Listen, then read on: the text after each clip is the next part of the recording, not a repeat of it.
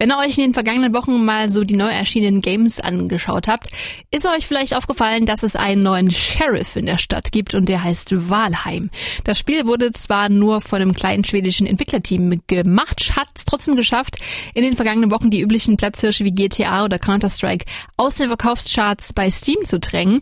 Da wurde die Sputnik-Redaktion natürlich hellhörig und Alex hat sich für euch mal ins Wikinger-Abenteuer gestürzt. Hallo Alex. Hey ho, ich muss dir direkt mal zustimmen. Das ist echt verrückt, dass das Spiel so abgeht. Und das, obwohl es noch nicht mal richtig fertig ist. Das heißt?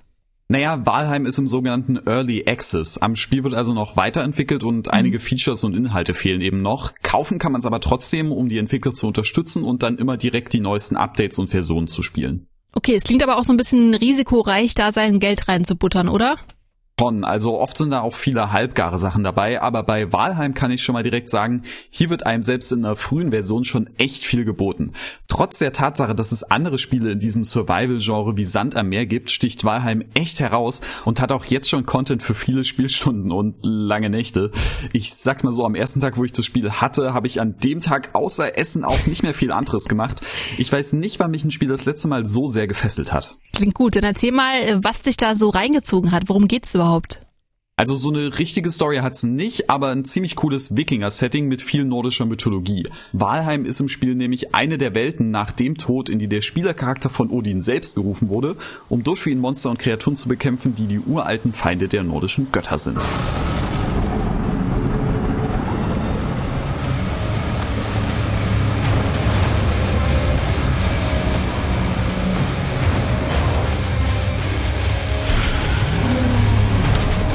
Aktuell gibt's fünf große Bosse zu besiegen, mehr sollen aber folgen.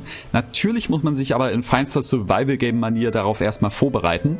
Man baut also eine Basis, sammelt Ressourcen und craftet sich daraus dann neue Ausrüstung, wird stärker und kann so neue Teile der Welt erforschen. Und da das zusammen natürlich viel mehr Spaß macht als alleine, habe ich mir das Spiel zusammen mit meinem guten Freund Simon angeschaut. Auch cool. Multiplayer gibt's also auch. Aber äh, wie du schon meintest, es gibt ja viele Spiele dieser Art. Was macht denn jetzt Valheim anders? Also im Grunde hast du natürlich recht, die Grundzüge sind schon sehr bekannt, aber Walheim kriegt es einfach viel besser hin, diesen eigentlich sehr trivialen Aufgaben Bedeutung und einen Sinn zu geben, so dass man sie richtig gerne macht.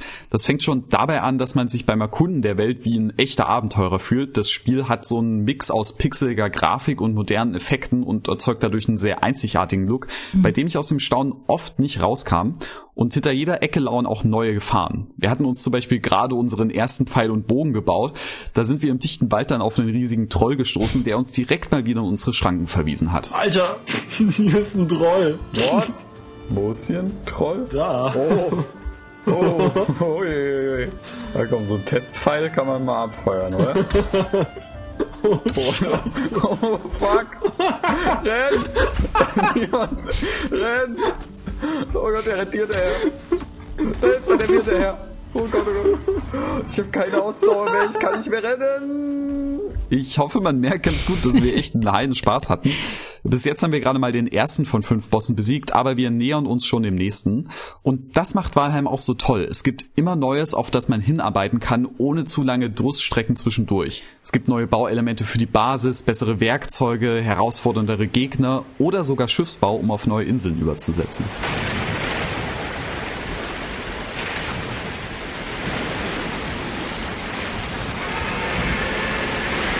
Okay, also das klingt auf jeden Fall so, als hätte sich der Early Access auf jeden Fall schon mal gelohnt, oder?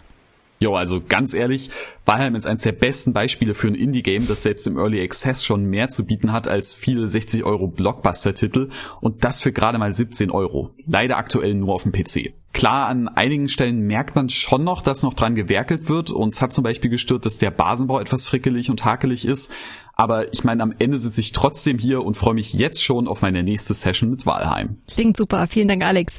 Also, wenn euch demnächst mal äh, nach Med, Seefahrt und einer Klopperei mit nordischen Kreaturen ist, dann checkt Walheim aus auf dem PC, auf Steam für 16,79 Euro. Damit wir die Wikinger-Stimmung auch gleich nochmal mitnehmen, gibt's noch einen Song dazu, passend von Billy Talent, Viking Death March.